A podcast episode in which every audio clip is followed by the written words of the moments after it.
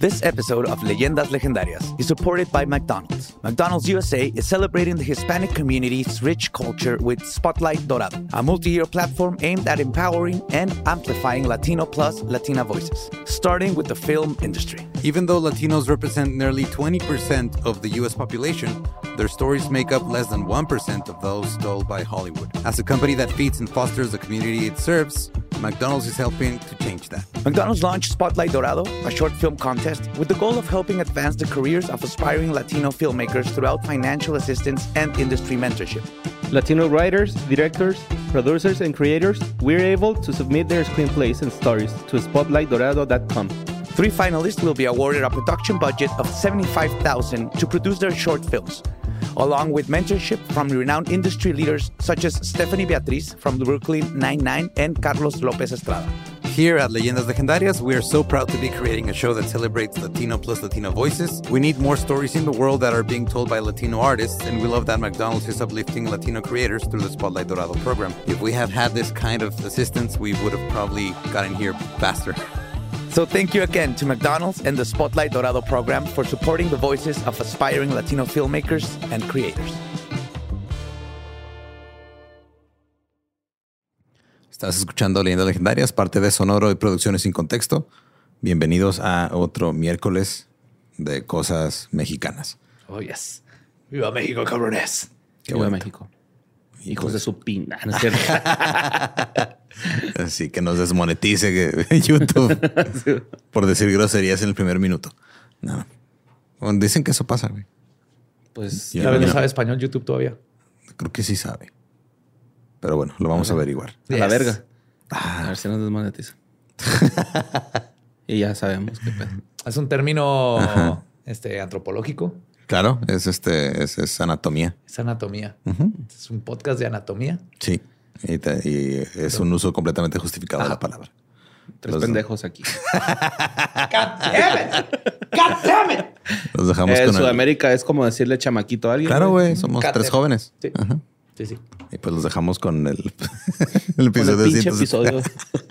Leyendas legendarias.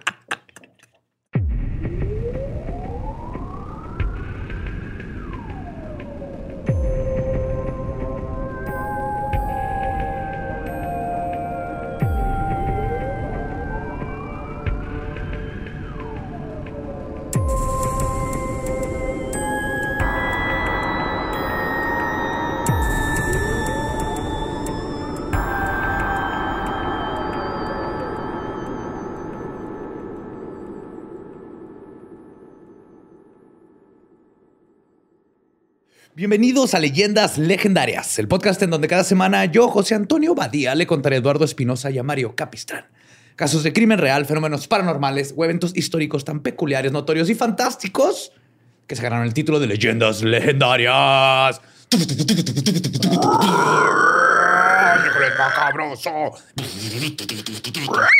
Yes. Welcome a otro miércoles macabroso, en donde siempre me acompaña Eduardo Espinosa y Mario López Capistrán. ¿Cómo están? Chido. Quemado de la espalda por pendejo. Y nomás me puse bloqueador enfrente y. Ajá. What? Sí, güey. Se me olvidó. Es que sí está cabrón alcanzarse. Sí. Sí. Está difícil. Se me olvidó y ya de repente regresé de la playa y fue, ah, sí, mi espalda está roja. En tu defensa, a lo que casi todo el mundo se le olvida, incluyéndome a mí, es Ajá. ponerte bloqueador en los pies Ah, y te quemas los pies bien cabrón. Nomás la parte de la chancla se salva y el resto de tu pie está cabrón. Por eso a veces es bueno usar crocs, güey. No, nunca. wow. No escuchen eso. Güey. No. Ya me probé unos, güey. Sí están cómodos. Tiene razón la gente que Mira, usa si, crocs. si vas a estar en una operación de corazón abierto por 12 horas, ponte tus crocs. Arre. Pero no vas a venir al set con esos crocs. Ok. ¿Ok? Ya lo veremos. Ramfi, patrón, que nos estuvo apurando. Vamos a darle esta historia que está, está México. Ah, la- ¡Viva México! No, no, no, no. Ok. Uno de los crímenes reales políticos más conocidos es la desaparición de James Riddle, mejor conocido como Jimmy Hoffa, presidente del sindicato de transportistas más grande de ese país. Y su conexión con la mafia eventualmente lo llevó a desaparecer. Y el paradero de su cuerpo sigue siendo cuestionado hasta el día de hoy. La historia que les voy a contar hoy no es la de Hoffa, pero sí es sobre un misterio paralelo que sucedió en México en donde también desapareció una figura metida en la política y cuyo paradero de su cuerpo jamás ha sido descubierto. Pero como estamos en México, este caso no solo es sobre la desaparición, sino de cómo el gobierno mexicano usó millones de pesos de nuestros impuestos para resolver el crimen, contratando a una curandera evidente. Hoy les voy a contar sobre Francisca Cetina, la paca. Ah, mira. Okay. yes. ¿Y si lo vio venir o no? oh, no, no, no, no. No, no, no, vio venir absolutamente nada de lo que le pasó. Nadie lo vio venir. o sea, Francisca, sí. Ok. Pues en esta ocasión nos vamos a uno de los años más escabrosos políticamente de nuestro país. Estoy hablando, está más específico, pero sí, de 1994, año en el que se levantó el Ejército Zapatista de Liberación Nacional, entró en rigor el Tratado de Libre Comercio, asesinaron al candidato a la presidencia Luis Donaldo Colosio y Maná sacó su canción Te lloré un río. Entre muchas otras calamidades que le sucedieron a ese país, no, más en ese año. Lo de Maná es lo más culero, la neta. Creo que lo demás lo superamos como cultura, pero Maná ahí sigue. Ahí sigue. No, falta el tío de que no, es que el baterista toca muy bien. Siempre, güey. ¿Por qué, güey? ¿Por qué? Porque le gusta este, farolear al baterista. toca bien, pero. Sí, toca bien. Pero aparte, esa canción, si te pones a pensar, es manipulación emocional, güey. O sea, el güey le dice: Yo te lloré un río, ahora tú llórame un mar. Ah, sí, cierto. Ajá. Sí, como que no me vas a creer igual que yo te quiero a ti. Ajá. Es que, ¿qué, va? ¿qué dices al respecto, Fer? es como una pinche canción larga, ¿no? de maná. bueno, pues fue en este año cuando ocurrió el evento del que hoy les voy a hablar, el cual no es tan conocido como los demás, pero créanme que es difícil de creer. Se trata de la historia de la PACA, una vidente contratada por el gobierno mexicano para resolver un crimen político de grandes magnitudes. La historia comienza entonces con un muerto que se liga indirectamente con este caso, José Francisco Ruiz Maciú. No sé si se acuerdan de ese güey. Él era el ex. Maciú menos.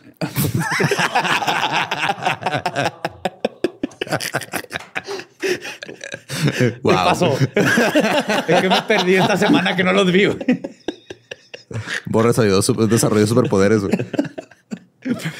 Ruiz Massieu era el exgobernador de Guerrero y excuñado del presidente de la nación, don Carlos Salinas de Gortari. El Chore. El Chore. Oportunamente se menciona al Salinas de Gortari porque esto ocurrió seis meses después de la muerte de Colosio y es otro de los casos que manchó su mandato.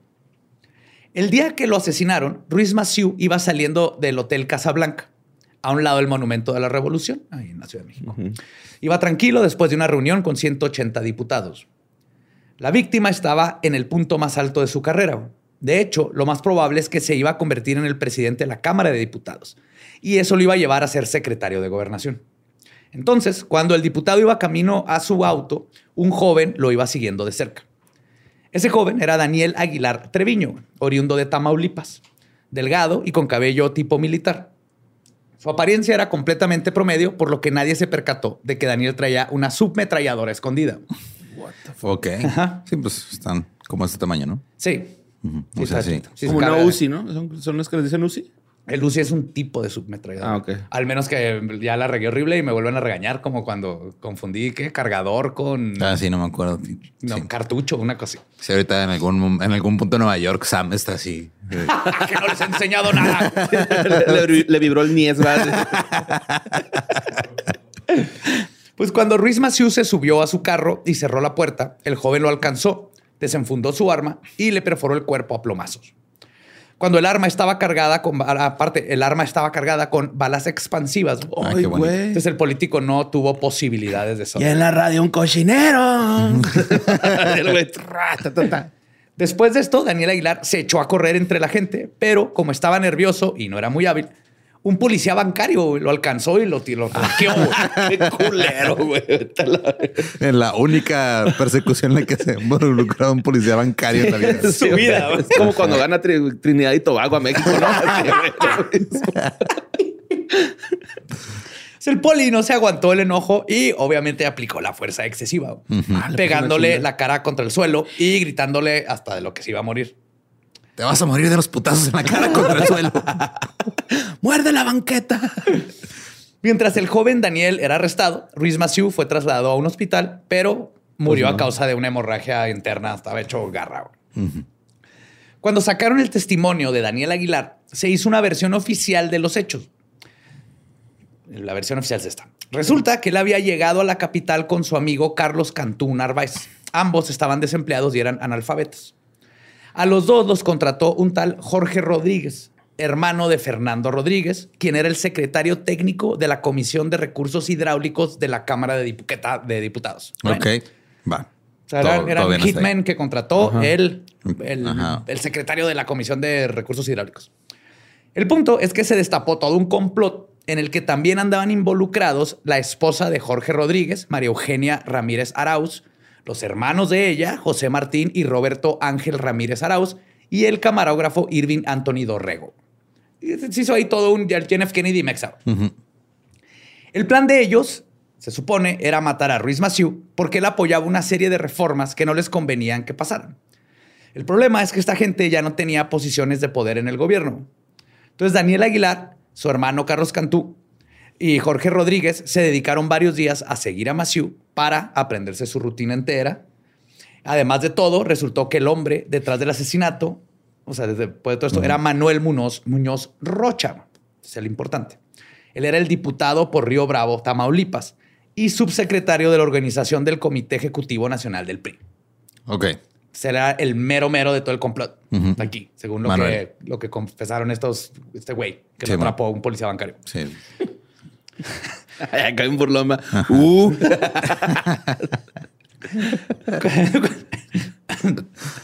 Cuando murió Ruiz Massieu, Carlos Salinas nombró a Mario Ruiz Massieu, el hermano, su, su, procurador por el caso.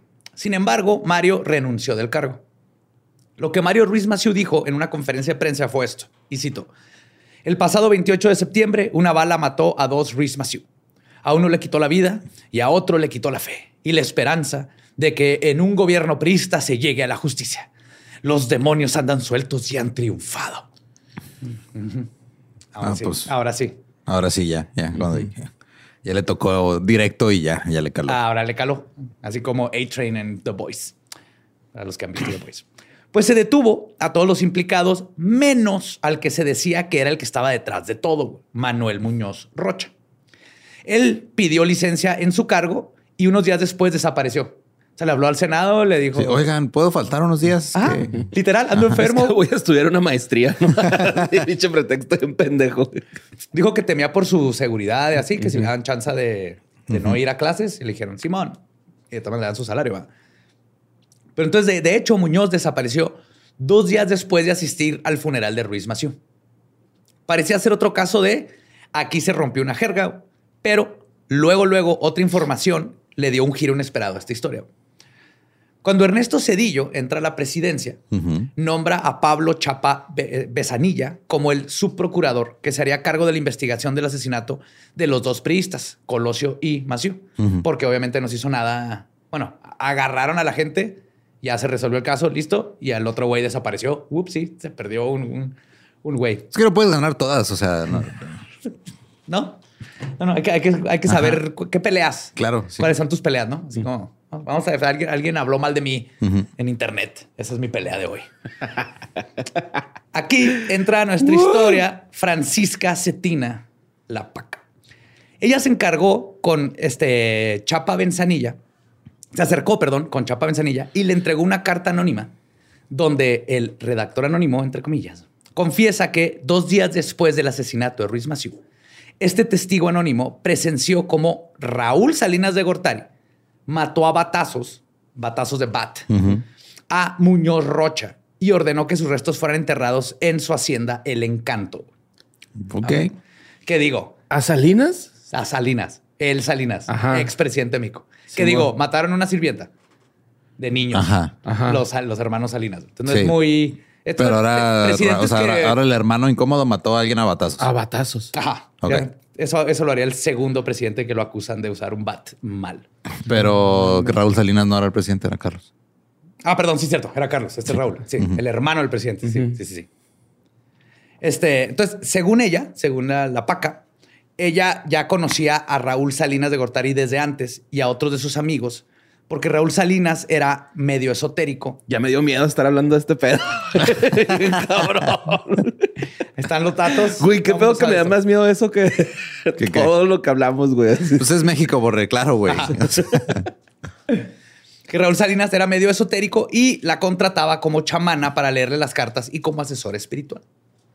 Que es- hay muchas historias de muchos políticos como... este, Pues los narcosatánicos, ¿no? El Bester y así. No, no, políticos que el- se asocian con Ah, no mames. brujos de Catemaco y que tienen todos sus... Ajá. Por eso, pero con los narcosatánicos iba un, iba un presidente, ¿no? Un gobernador, algo así. ¿O es mi trip? No me acuerdo. Ah, bueno, ¿Sí? es mi trip. Es tu trip. Sí, es mi trip. Es tu trip. Sí, se andaba con gente famosa, pero no con sí políticos. Este... Ajá. ¿Cómo se llamaba? ¿Quién? El, el narco El satánico. narcosatánico líder, jefe supremo, Kaiosama. Así se llamaba. Se llama ese güey. Bueno, entonces, esto lo dijo ella en conferencia de prensa. Y cito, por amistad y por amistad, nada más. Platicamos de muchas cosas. A él le gusta lo esotérico. Todo lo de las magias le llamaba la atención. Esto implicaba que el hermano del mismísimo expresidente Salinas era, fuera acusado como autor del asesinato de Muñoz Rocha. Entonces, a Raúl Salinas, eventualmente, no se acuerdan, pero lo detuvieron y lo mandaron al penal del altiplano. Esto lo dijo Raúl Salinas en una entrevista para el documental, no sé si ya lo vieron, el de 1994, Yo no. en la de Netflix. Está bueno, está muy bueno. Dijo, y cito, en eso estábamos cuando de pronto, sin orden de allanamiento ni nada, irrumpe la Policía Federal y los agentes judiciales se meten a mi casa. ¿Cómo se atreven a quebrantar las leyes? Le- Dice el vato que llenó México de leche radioactiva. Ajá. Entonces, Chapa Besanilla hizo el anuncio oficial de que iba a contratar a Francisca Cetina, la paca, que es vidente, para que ella resolviera el caso del homicidio. Puta madre, güey. es que- Ajá. No mames. México. México. M es acento X y valió verga. Eh, la vidente declaró que ella conocía todas las propiedades de Raúl Salinas, entre ellas el encanto. Y esto es lo que dijo el fiscal del caso. güey. Informa que en la finca El Encanto puede estar enterrado el señor Manuel Muñoz Rocha, que había sido desaparecido prácticamente a los dos días del asesinato de José Francisco Ruiz Maciú y nunca se supo más de él. Esto está hablando de una bruja que acaba de contratar el gobierno. Ajá. El subprocurador realizó un despliegue para catear la finca. Ok, nomás quiero saber legalmente cómo conseguir una orden de cateo. Imagínate llegar a un juez y decirle, mira, es que está esta curandera, está bien cabrona. De hecho, ajá. Me- mi esposa me había dejado porque le puse el cuerno y me hizo una amarra esta señora y me lo dio. Necesitamos esa orden de cateo. Dice que está el cuerpo. ¿Tu esposo trabaja con una mujer rubia? Sí, sí. Fíjate que te lo están sacando. Ya en el encanto, Francisca Cetina pidió que le dieran un poco de espacio para, y cito, sentir las vibraciones de Manuel Muñoz. Luego dijo, tengo una visión del lugar exacto en el que están sus restos. La paca entonces señaló un punto en el que habían vibraciones negativas. Y Claro. dijo, y cito, no es un lugar sano. Hay cosas sobrenaturales. El pasto no huele a hierba. Y todo está muy misterioso. Hola la mi aliana. Y estas fueron sus palabras reales en una conferencia de prensa. Pero todavía en Brasil he dicho eso. Los investigadores excavaron el punto que indicó y ¿qué creen? Efectivamente estaban- desenterraron restos humanos. No seas mamón. Sí, señor. Simón. Sí, señor. Estabas dudando, Después ¿verdad? de que no eran los de Manuel, eran de otro güey. Estaban dudando de la paca, güey. Era ahí. Este. Del poder, del poder de la esotérica. güey. Sí, estaba encantado el rancho, güey. Sí. Sí. Sí, es irónico. finca bonita. O sea, en la conferencia de prensa, una reportera le preguntó, y cito, ¿es Manuel Rocha? A lo que la paca respondió, y cito, no estoy para confirmar, lo digo nuevamente, a la PGR le corresponde ese trabajo. Cada quien en su trabajo. Hasta eso sabe, Ah, sabe la jerarquía Se claro, Sí, delegan todo bien el Hay que llevarle la, la custodia de la evidencia, güey, si no se rompe ahí el... Ujú. Entonces, muy diferente a la paca, Chapa Besanilla exclamó ese mismo día frente al hallazgo y sin esperar pruebas genéticas, es Muñoz Rocha, es Muñoz Rocha. O Él sí estaba ya Ajá. listo, lo encontramos, resolvimos el caso. Por la colaboración e información que proporcionó Francisca Cetina Lapaca, la Procuraduría General de la República, voy a repetir esto, la Procuraduría General de la República le pagó cerca de 4 millones de pesos. A la paca. Sí, Para que decir eso. No, no, o sea, por, sus servicios, trabajo, güey, por su trabajo. Por su trabajo busca fantasmas. Y se lo dieron en, en, en, en pacas de billetes. No, no. Eso estuvo. Estos cuatro millones se supone que salieron del bolsillo de Chapa Besanilla y Antonio Lozano García. Eso sonó bien cabrón al burro, güey. Sí. Chapa de sanilla. Pues Lozano García era otro hombre que creía firmemente Soy un imbécil. güey. en las cualidades brujeriles y videntes de la paca y la tenía contratada como asesor espiritista. También era un militante del PAN que llegó a ser responsable de la Procuraduría General de la República.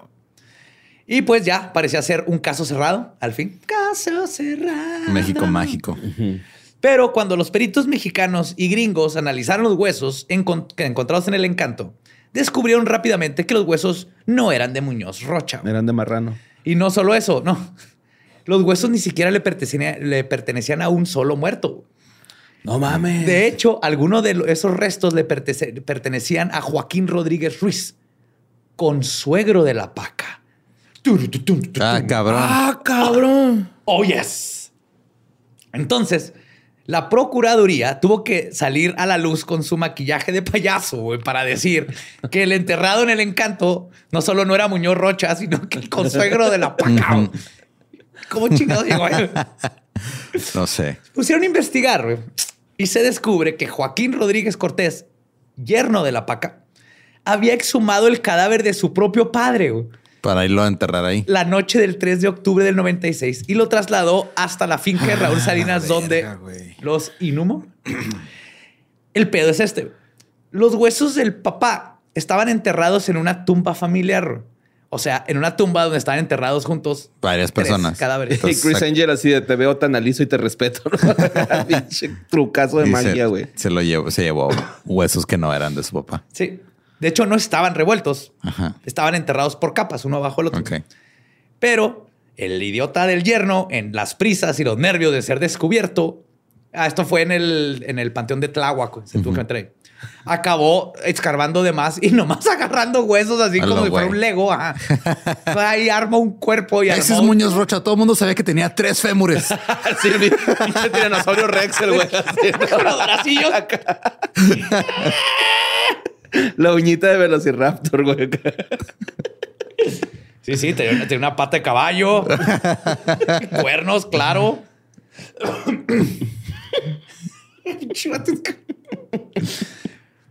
Parece que tenías un trabajo, cabrón. Tenías un trabajo. ¿no? Entonces, ya ven a los, resurreccionistas profesionales. Ajá. Por eso tenías que tener práctica. Pero pues para confirmar esta información, estaba como prueba la tumba con tres cruces. La de Tomás Ruiz Vigueras, que en su cruz tenía grabada la fecha de su muerte, el 4 de marzo del 77. La de Joaquín Rodríguez Ruiz, muerto el 4 de noviembre del 93. Y la de Paula Inés Cortés Chavarría, muerta el 25 de julio del 95. O sea, Rocha tenía unas caderotas. Ajá. Así, Ro- Rocha dio a luz en algún punto de su vida. Tal vez por eso pidió por- licencia del Senado, güey. Sí. Sí, pues tenía que cuidar al bebé. Ah. Y lo raro aquí, güey, es que una sola persona haya exhumado los restos. güey. No es, o tal vez sí, no sé, pero es un poco creíble que en ese tiempo un solo hombre pudiera profanar una tumba con una pala y una varilla. Fueron sus herramientas, trabajando solo en la oscuridad, en el panteón de Tláhuac, y escarbó tan a madre y tan cabrón que sacó tres huesos. A mí no me suena raro. O sea, No, no. ¿Crees que fuera? a mí lo que me suena raro es que la Procuraduría General de la República le pagó cuatro millones de pesos a una señora. Cuajadota la paca, güey. Neta, güey. ¡Oh, cabrón, güey! Tú también di que tienes esos padres, güey. Es una mamá así, güey. Oscar, los, los restos de. No, ¿qué, quién- qué otro político? Tiene que ser un político que haya desaparecido. Mm. O la mamá de Luis Miguel. Ah, sí, güey. Ándale. La mamá de Luismi. Sí. Nos hacemos amigos del sol. Pues cuando todo esto se volvió noticia, los reporteros corrieron a preguntar si nadie escuchó nada esa noche. Que, porque pues, asumo- asumieron que hay un velador, güey. Y sí había un velador en el panteón de Tláhuac. güey. Un viejito de 80 años casi sordo. güey. Ah, pues. Claro. Espérense, se pone más vergas. Será velador, no escuchador. Solo escuchaba Escucho, la. compa, traigo un chingo de velas aquí en el cinturito. Cinturito. Cinturoncito. Ay, Bueno, pero era, era sordo y qué más. Era sordo y tenía 80 Ay, años, sí. Cuando le preguntaron si no había escuchado nada, el Don contestó que esas horas de la noche, aunque se escuche algo con claridad, él no sale, güey. Pues no, Obvio, güey. güey. Ah, pues, así. Qué pinche miedo, güey. Y cito. Que soy sordo, no pendejo. De hecho, güey, porque va. Este dijo el viejito, dice, no, el panteón se ha convertido en un refugio de marihuanos. Capaz lo matan uno ahí y aquí mismo lo entierran. Ay, qué bonito velador. Qué Sí, bonito, sí, güey. Está haciendo bien su trabajo. Yo lo apoyo. güey. El, el don se mantuvo anónimo porque no quería ser ligado a un caso tan oscuro y que perder su trabajo y todo. güey. Pero claro, güey, ahí mismo te entierran. El caso es que la procuraduría estaba en medio de un caso vergonzoso y para no irse con las manos vacías determinó que Raúl Salinas sí estaba involucrado en el asesinato de Ruiz Massieu. Y se hizo un cagadero. Se empezó a investigar eso de que se exhumó un cuerpo y se plantó como evidencia falsa, como el supuesto cadáver de Muñoz Rocha. José Antonio González Fernández encabezó esta investigación y determinó que Chapa Besanilla y Antonio Lozano García no le pagaron sus cuatro millones a la paca con el dinero ganado de su esfuerzo, sino que los, los sacaron de las arcas de la PGR, más específicamente de los bienes asegurados del narco. Ah, mira. Ajá. Pagándole a la paca con pacas. Ahí estaba, güey. sí, Yo tenía razón. Que de todas maneras, güey, que, que nadie así de que, oye, José Antonio González y, y Besanilla, que Besanilla y, y García, neta, tienen cuatro millones así para pagarle una bruja. Na- nadie cuestionó eso. Yo no lo cuestioné porque asumí que esos cuatro millones no los habían obtenido. Claro, pero ellos dijeron que ellos habían pagado. No, yo le pagué de mi bolsa. Mire, yo siempre Hasta traigo con efectivo. propina le agregué el 15. Ajá. Le pedí factura, pero todo. Es deducible. Si encontramos el cadáver, es deducible en impuestos. Fue otro caso de un panista queriendo poner en circulación dinero del narco, por lo que tanto a Chapa Besanilla como a Lozano García los juzgaron y los llevaron a prisión. Jeje, a Chapa lo abrieron. Pero obviamente la investigación... la investigación no se acaba ahí. El 6 de febrero del 97, José de Jesús Cortés Osorio, coordinador general de investigaciones de la Subprocuraduría, Subprocuraduría Especial de la PGR, la PACA, y muchos otros de sus cómplices fueron detenidos sin derecho a fianza y se les acusó de tramar el complot. O sea, ellos sí los arrestaron.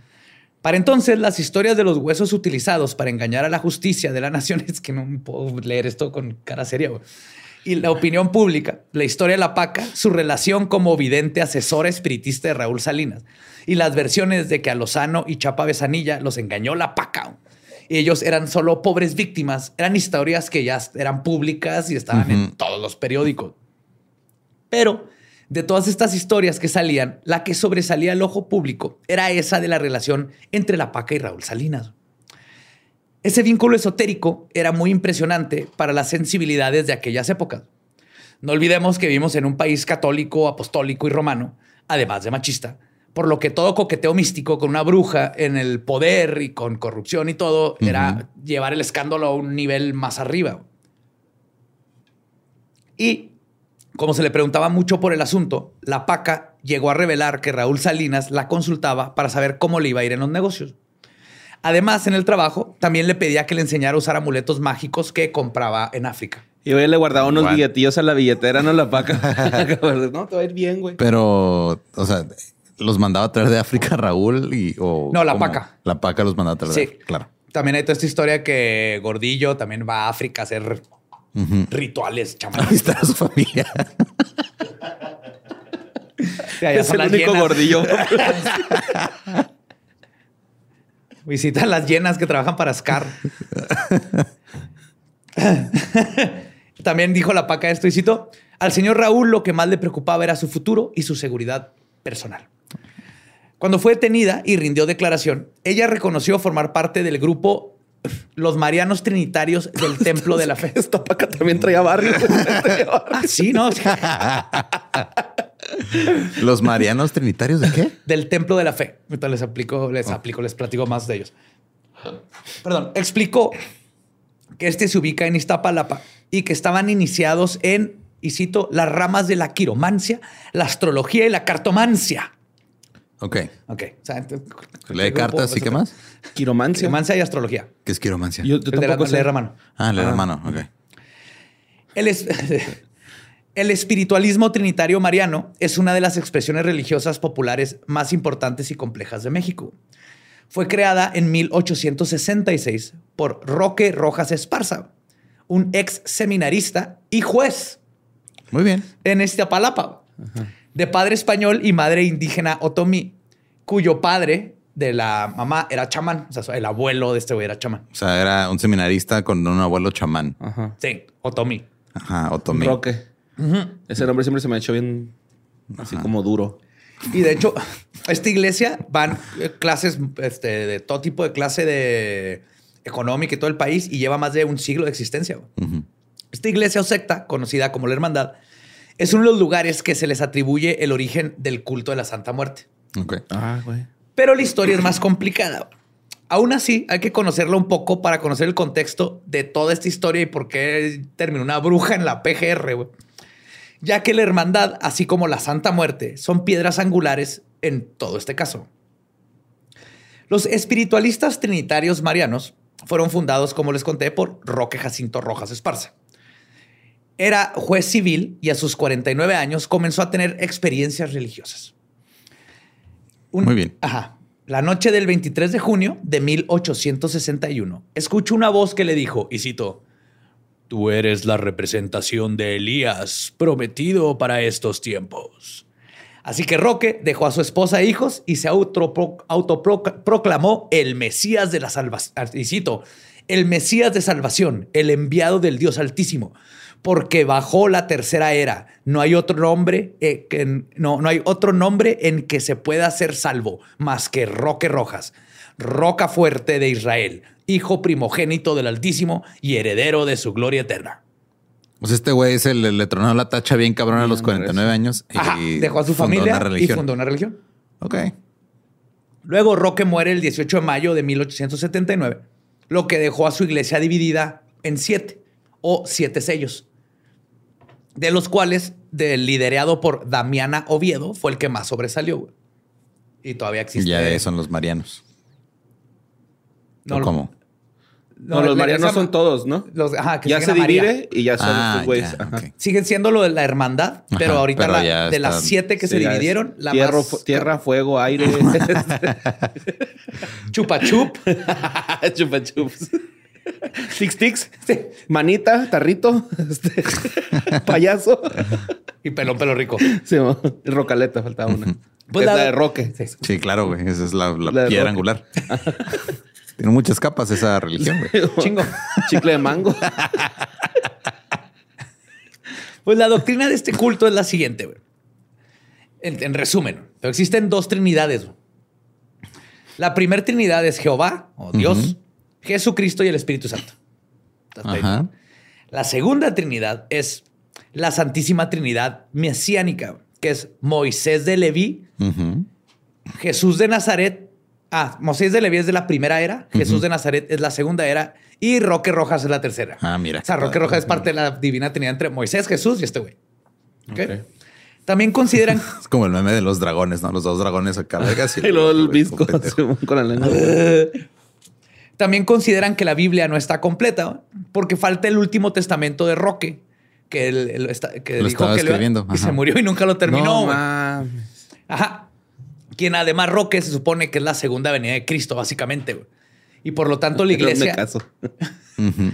la, la iglesia de los trinitarios es la verdadera y la iglesia católica es una, y cito, degeneración del cristianismo. Claro. Porque no tienen la Biblia completa. Ajá. Ellos tampoco, porque se les murió el güey que la estaba escribiendo. escribir, Entonces, whoopsie. Ajá. Creen en la reencarnación, que sucede siete veces hasta que quedas limpio y te vas a la derecha del Padre. Ujú. Que, güey, no sé ni cómo hablas con él si todo el mundo está a la derecha. güey. Ajá, de hecho no se puede. Estás bien lejos en la fila. güey. Y María es considerada poco inferior a Dios. güey. De hecho, la, la llaman, y cito, es la ternura de Dios. Ah. Ajá. Mm, la no mamá. tienen, de hecho, mucho amor para María. Su opinión de ella es, y cito, realmente no se entiende el papel que juega María en la mentalidad de los espiritualistas. Se parece mucho a la manera de pensar de los católicos más alejados e ignorantes. Entonces no sé por qué tienen marianos trinitarios, güey, Ujú. pero... Si no le hacen caso a María. Ajá. o sea, Además, creen que hay gente marcada que tiene dones o alguna misión. Estas le llaman guías, que serían como los sacerdotes. ujú. Luego tienen a las naves, que son los suplentes de los guías. Donde se fuman a la María, güey. y luego los labriegos, que son como los monaguillos, son los que cuidan las iglesias y cobran. Y, así. Entonces, y Pedro. Así se llama la posición, el Pedro. Hola, tú eres el Pedro. Tú eres vas. el Pedro, te tocó ser Pedro, güey. Ponte la botarga. Vete a bailar allá afuera. Ahí te toca avisar cuando venga un carro para quitar las porterías. ¡Carro! El Pedro es el elegido por la eh, congregación y es el intermediario entre el guía y los demás. Ok. Es O el sea, mensajero. eh, ajá. Ese es el, el coach o, el, o el representante del guía. También tienen mediums, güey. y Aquí entra todo este desmadre. Ah, claro. Entre ellos hay clarividentes que clarividentes, bueno, que pueden ver dentro de las personas y conocer tus sentimientos y leerte la mente. Ok. Y videntes que pueden predecir terremotos o dónde está el cuerpo de, De un güey. De, un güey.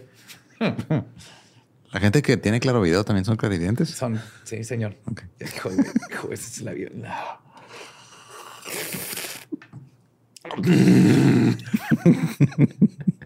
Pinche pachote que le dio, güey, así para, para hundir ese chiste, güey. Ahora bien, Era una pregunta, güey. Está a mí sí me gustó. sí, sí, sí, sí. Muchas veces es, es coraje que, que no, no, para mí, que no lo vi venir. Porque no eres clarividente. Pero por solo una cantidad módica al mes en tu recibo de Telmex. Yo también puedo encontrar el cadáver de un político. mitad caballo, mitad un güey y una morra. Ahora bien, es el contexto de la hermandad y sus creencias espiritistas y supersticiosas amalgamadas a las creencias católicas. Y es aquí en donde se puede ver claramente el paralelo entre este pensamiento mágico y el de la Santa Muerte y cómo es que están conectados y cómo de ahí empezaron a sacar todas estas cosas que ahorita los conocemos bien, pero se empezaron como a cuajar en esos tiempos y porque gente lo, luego dijo, sí, una bruja, véngase. Este, aunque es difícil definir el origen del culto a la Santa Muerte, no es este, no es, no es sencillo para nada. Pero de hecho, increíblemente, sí está completamente conectado a Carlos Salinas. Ok. Ahorita voy a llegar a esto. Verán, el culto de la Santa Muerte, también conocida como Santísima Muerte, Santita Santísima, Santa Niña, Señora, Niña Blanca, Hermana Blanca, mi niña, guapa, mi amor, magnífica, la doña o la madrina. Deja de estar tratando de seducir a la Santa Muerte. Mm, you. Tiene su origen previo a la conquista, ya que es asociada a nuestras raíces prehispánicas por su relación al panteón mitológico de los mexicas, los mexicas, al Mictlactencuitli, o Señor de los Muertos, y su esposa, Mic Mictecaciatl. ¿Quieres que le marque el conde para que te diga cómo se Por pronuncia? favor. Mictecaciahuatl. Sí, Mictex. Ajá, ya lo dije una vez ya. Años después de que empieza, se descubrieron unos documentos oficiales de la Iglesia Católica donde se sabe que en 1797 los indígenas de San Luis Potosí realizaban ceremonias a la Santa Muerte, en donde después de tomar peyote amarraban una efigie de esta deidad con cuerdas húmedas y nuevas y luego la amenazaban con darle latigazos si no les cumplía sus plegarias. Ah, rudos. Sí, Ajá. estaba bien rudo, güey. Sí, Obviamente. es- eso no suena a como se le piden las cosas de las deidades por Sí, lo ¿no? regular, güey. No, no, no, no. En San Luis Potosí sí estaba un poquito más hardcore, güey. Eh, Sí, es que el- si son los cuitoles, güey, sí, son chidos. Para amarrar santas muertes. Para todo, güey. Traen machete esos güeyes acá. Uh, ha de ser. Sí, man. Pues obviamente la iglesia prohibió estas prácticas y luego obligó a los nativos a quemar toda estatuilla que tuviera que ver con la Santa Muerte. Porque obvio la conquista primero se impuso a sangre y fierro y después, y la peor y más triste de todas, con la conquista espiritual. Entonces, así fue como fueron destruyendo todas estas antiguas creencias. Pero eso es lo que creyó la iglesia, no lo destruyeron. De hecho, respecto al nombre en castellano de la Santa Muerte, este se le atribuye de nuevo a la amalgamación de las culturas, justo lo que teníamos que hacer para sobrevivir culturalmente como, como país que se está formando. Y cito, el título de santa tal vez lo obtuvo de parte de la feligresía indígena que empezaba a hablar la lengua castiza. Se sabe que los sacerdotes, dentro del adoctrinamiento, les enseñaban a tener una buena muerte a obtener una santa muerte. Y es probable que esto le dio origen al nombre. Ok. Eso tiene algo de sentido. Ajá. En Tuxtla, Chiapas, los españoles llegaron con su santo Pascualito Rey o San Pascual Bailón. Durante tiempos de la peste, los nativos le rezaban a este santo, que venía así en huesitos, su, su, diseño, porque no los dejaban usar otro. Y como les empezó a funcionar, lo asociaron con la deidad que prevenía la muerte o controlaba la muerte. Y eventualmente le pusieron su guadaña, que significa renacer y este, pues, es la cosecha y nuevos comienzos y todo. Le fueron poniendo túnica, un mundo, las, este, todo es otro tipo de simbología. Y la cara de la muerte y la convirtieron en su propia Santa Muerte. San, Pascualito Rey?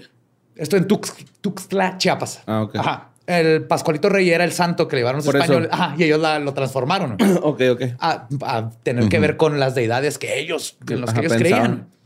Y es como ponerle una playera de América al niño Dios, güey. O sea, es algo parecido. Más o menos. Y vamos a bailar. y esto siguió sucediendo por siglos. Los religiosos imponían, los nativos tropicalizaban mezclando raíces indígenas, criollas y europeas para construir su propia mitología y así evitar ser castigados. Será de, rezale este santito. Ah, ajá. Güey, vamos a rezarle a la Santa Muerte, güey. Si voltean, van, tú, tú rezale esa chingadera de ahí, güey. Pero sabemos que esa es la Santa Muerte, güey, si no nos castigan. El culto contemporáneo a la Santa Muerte es igual de difícil de estipular en su origen, pero puede ser rastreado desde los 1940. Algunos dicen que fue justo en 1965, en Hidalgo, donde se creó, pero donde definitivamente comenzó su auge fue en Tepito, en el 2001. Enriqueta Romero Romero, mejor conocida como Doña Queta, vendedora de quesadillas. No mames. No estoy, no estoy inventando esto. no estoy Qué bonito, güey. Hermoso. Doña Esto tenía que pasar. Doña Queta es. Las quesadillas de Doña Queta. Sí, es una de las, casi las raíces que mantuvo la, nuestras tradiciones vivas. Pues ella le rezó a la Santa Muerte para que ayudara a su hijo que había sido arrestado. No solo no le pasó nada en la cárcel, sino que salió mucho antes de tiempo de, de cumplir su condena.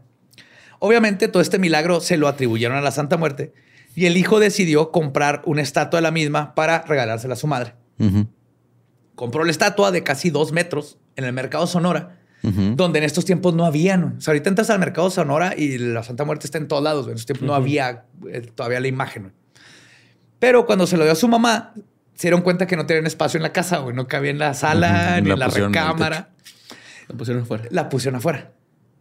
Sí, les, hacen altares, ¿no? A la Virgen, a un chingo de Lo santos. pusieron afuera y sin planearlo, la casa de Doña Queta comenzó a ser visitada constantemente por gente que empezó a llevar ofrendas a la estatua. Llevaban flores, tequila, cartas, dinero, moneditas, de todo.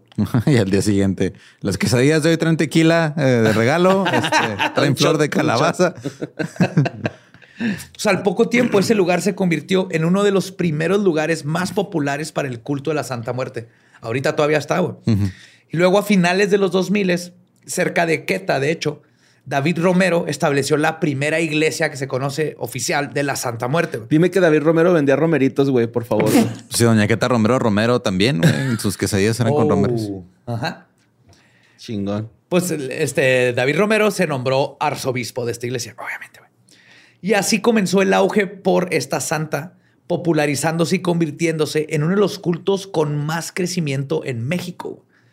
De hecho, según Andrew Chestnut, en este antropólogo, afirma que, y cito, la Santa Muerte es el movimiento religioso nuevo de mayor crecimiento en las Américas.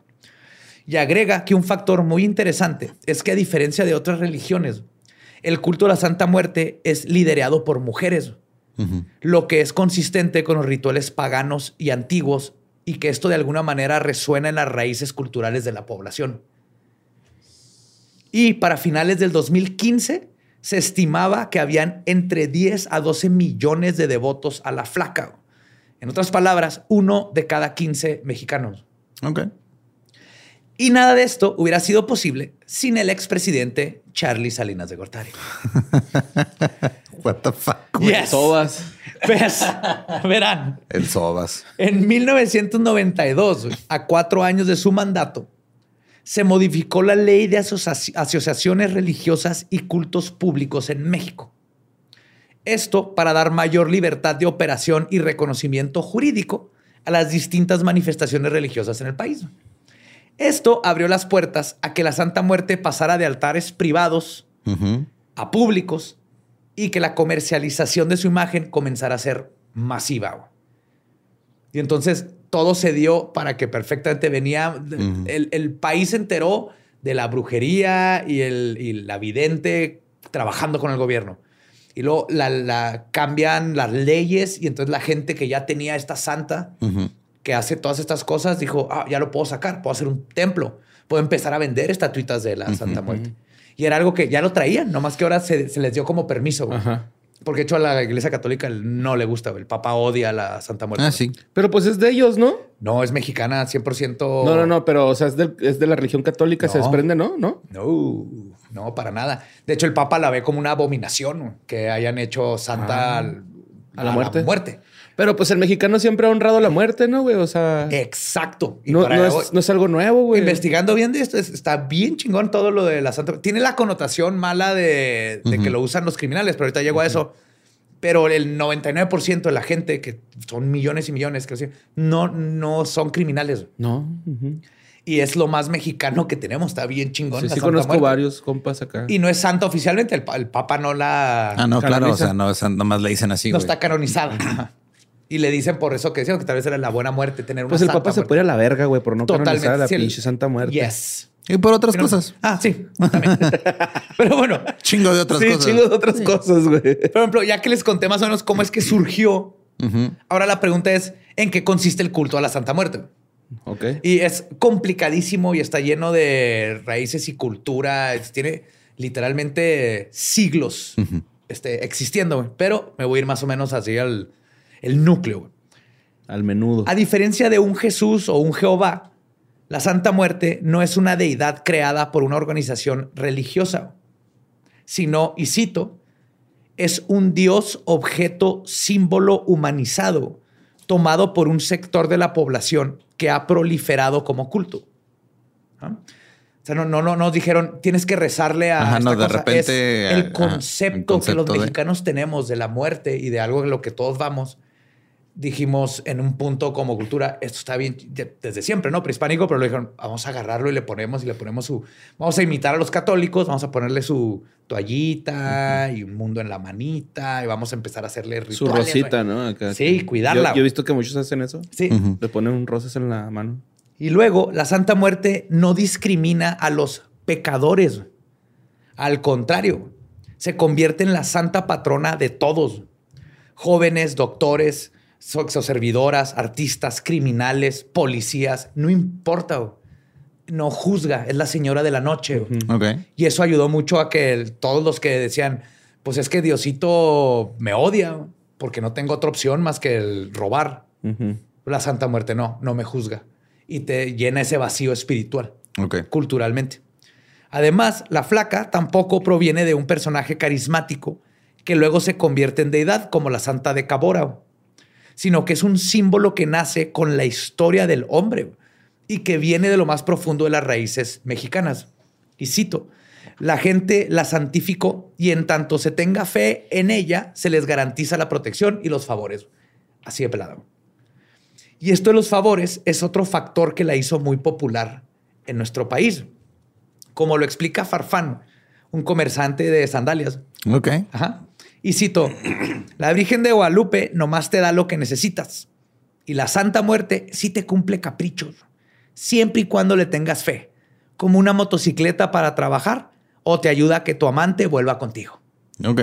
Ajá. Wow. Sí. En resumen, la Santa Muerte es una especie de enganga con magia caos que se hizo popular justo en una década donde la desigualdad y crisis económica impulsaron a la gente a buscar una solución esotérica a sus problemas.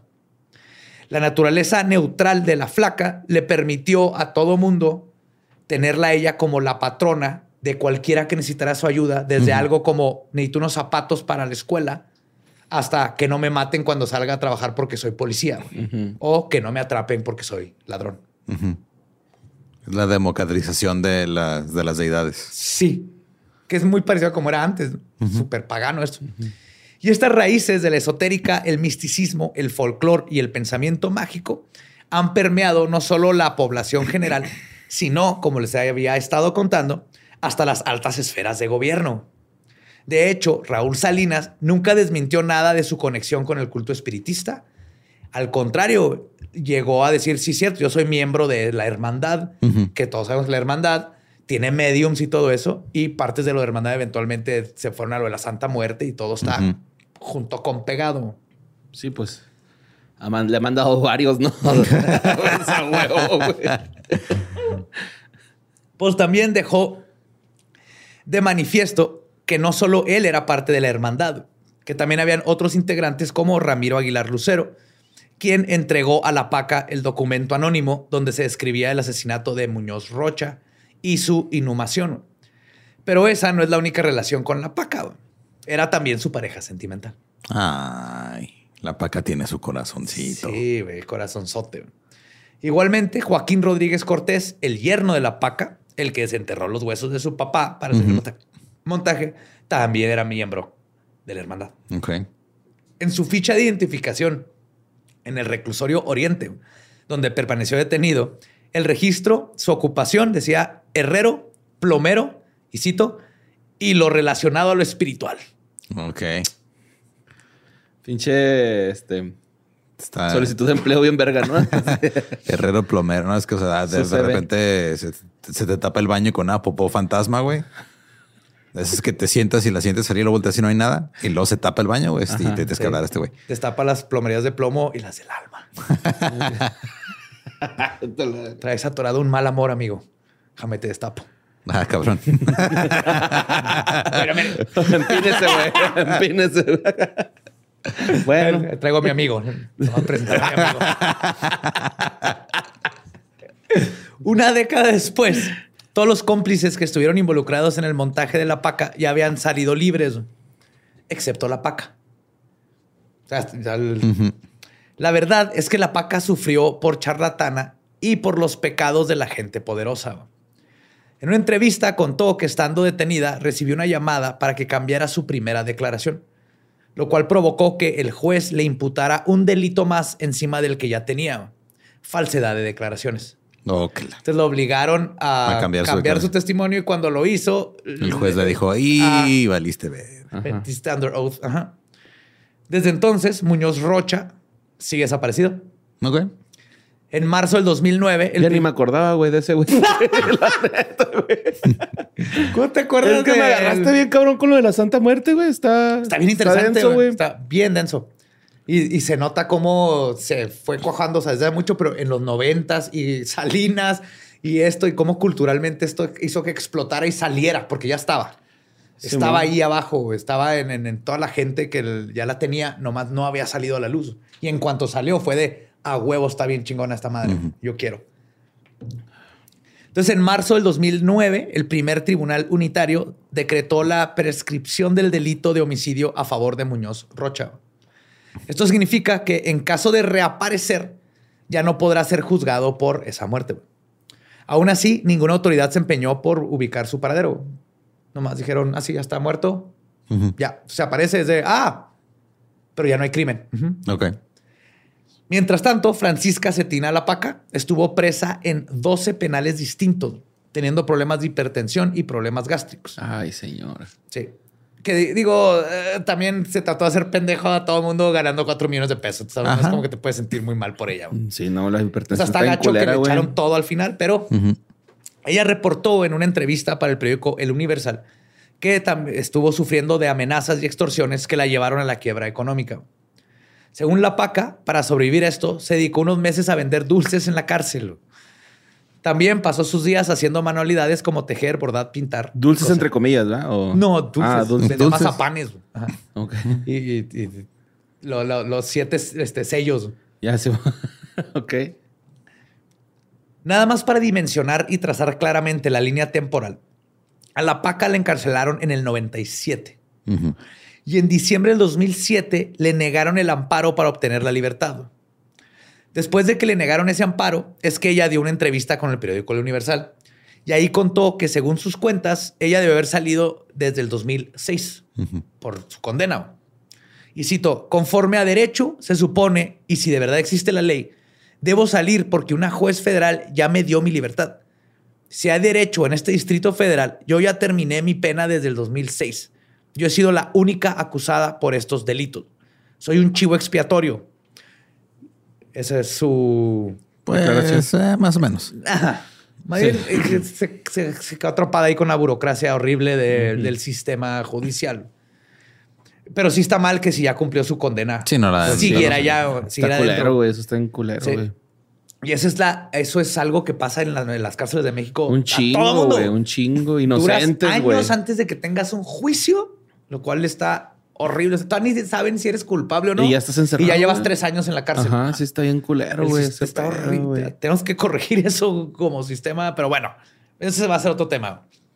También dijo que el grupo político que la encerró era el mismo que presionaba para mantenerla en la cárcel.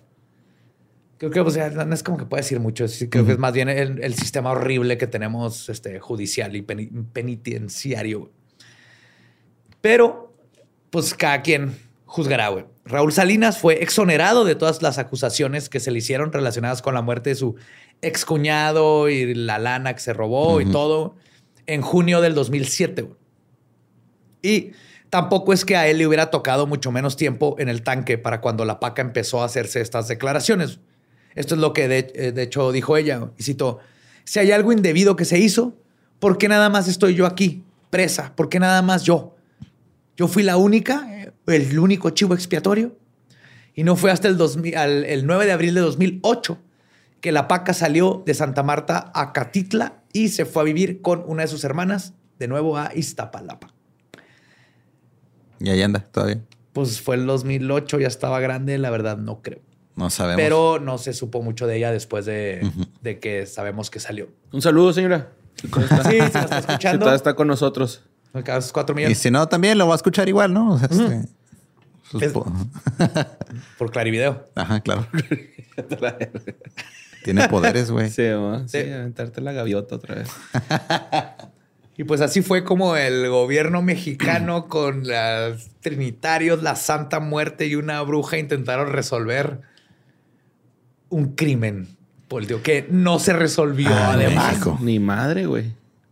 Qué bonito. Sí, está bien verga México, güey. Está bien exótico, güey. Está bien bizarro, güey. Está, Es surreal, güey. está dilatado México, güey. Si, si hubiéramos escrito esto como película, Ajá. nadie cree que No. van a decir que qué pendeja. que- Claro que jamás contrataría a un gobierno a Imagínate una el vidente. FBI así. llevando una vidente y lo que ya lo resolvimos. Tome cuatro millones de dólares, señora vidente.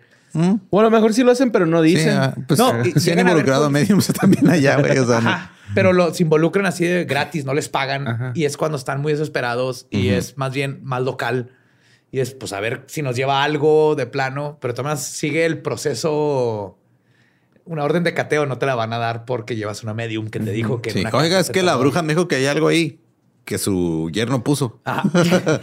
que no es lo que tiene que estar ahí, es otra cosa. Entonces déjame catear el lugar. Sí, porque han habido casos, lo, lo contamos, de donde sí está así como que, what the fuck. ¿Te acuerdas? Una medium que habló de un túnel, Simón. un tubo y un niño y que le atinó eso de que. Sí, cierto. Pero eso es cabrón. como aparte, así del, oigan, ¿puedo? A ver, pues dinos algo. Llevamos seis meses, no encontramos nada, no perdemos. Pero es el 1% de los casos. Pero sí está bien mamón ese pedo de, ah, no, claro, aquí siento vibraciones negativas. Y marca- algo le, de alguna manera marcaron donde estaba el cuerpo, ¿no? O sea, sabía perfectamente dónde estaba. Pero lo que sí es que, ¿cómo chingado no te das cuenta el- que, que estaba preexcavado ahí? ujú. Luego, lo- o sea, te das cuenta cuando alguien hizo un hoyo. No, ¿cómo chingados contratas a una pinche bruja, güey?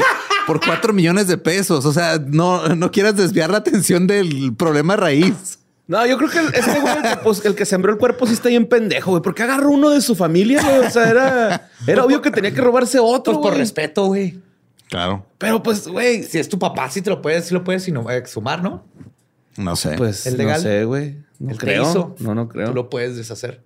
No creo, güey. O sea, pues le perdí al de al lado, güey, ¿no? O sea, acá ya es una persona que no conoce. Entiendo, güey, no entiendo. Pero, güey, yo sigo que la sigue toda la, el- el- la nueva este, Policía Nacional esta que traiga una medium cada quien en su troquita. güey. Sí, Hay man. fotos de Daniel, güey, eh, después de que lo verguiara el pinche guardia Hay de fotos banco. donde lo traen agarrado, sí. Y pues sale puteado la cara, ¿no? Porque pues le estaba estrellando la pinche cabeza a él.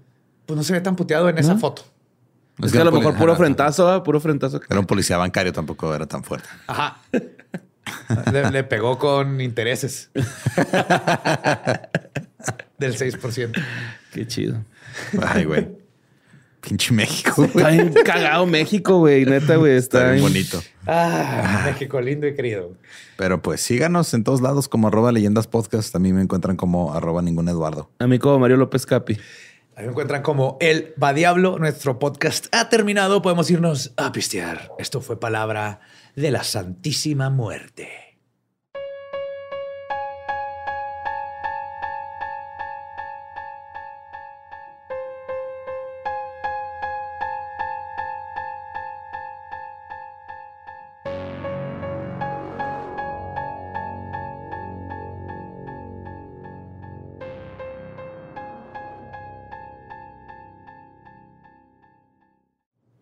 Y eso fue Francisca, la PACA, la Santa Muerte, Salinas, el gobierno, la PGR, pagando 4 millones, básicamente algo que nada más en México puede suceder. Ah, qué bonito. Y sí, estaba buscando también ahorita qué más pasó, pero nadie sabe. Bueno, pues, pues, sí. Nadie se fue a ver con su hermana Iztapalapa y ya. Ya. Y tampoco se resolvió el crimen. No sabemos. Se hizo compositora y terminó. canta puercos de dos patas. ya tengo que salir. bueno, ya, ya salió, ¿no? En ese tiempo, pues la cantaba Sí. así. Ajá. Pero ya salió. Sí, ma. Saludos, señora Francisca. Sí, señora Francisca, si sigue por ahí, un abrazo. Se chingó a la PGR. Eso sí lo respeto. No, yo no, güey. No te La neta no. nuestro dinero, sí, Ajá, yo no a Era nuestro respetar. dinero, no. No, güey. Voy a respetar charlatanes aunque le roben dinero al gobierno, güey. O sea, no Estoy mames. totalmente No, yo nomás la estoy saludando porque ya es una anciana, supongo usted. Y Ajá. pues ya. Sí. Y ya nomás que. Como buenos días y ya. Buenos días, señora. Este, y pues hasta luego. pues qué más le vas a decir, güey. No la conoces. Que te lea la mano, Que te lea el café, el café, la el mano. Y las verrugas. las verrugas del ano, ¿no? Es de lo bien, bien creepy, güey. Ah, son las buenas. Ajá, sí. Esas sí. sí tienen ahí todos los secretos de tu, de tu multiuniverso. Porque están conectadas. O sea, en cualquier multiuniverso vas a tener la misma verruga del ano. Todas tus diferentes versiones.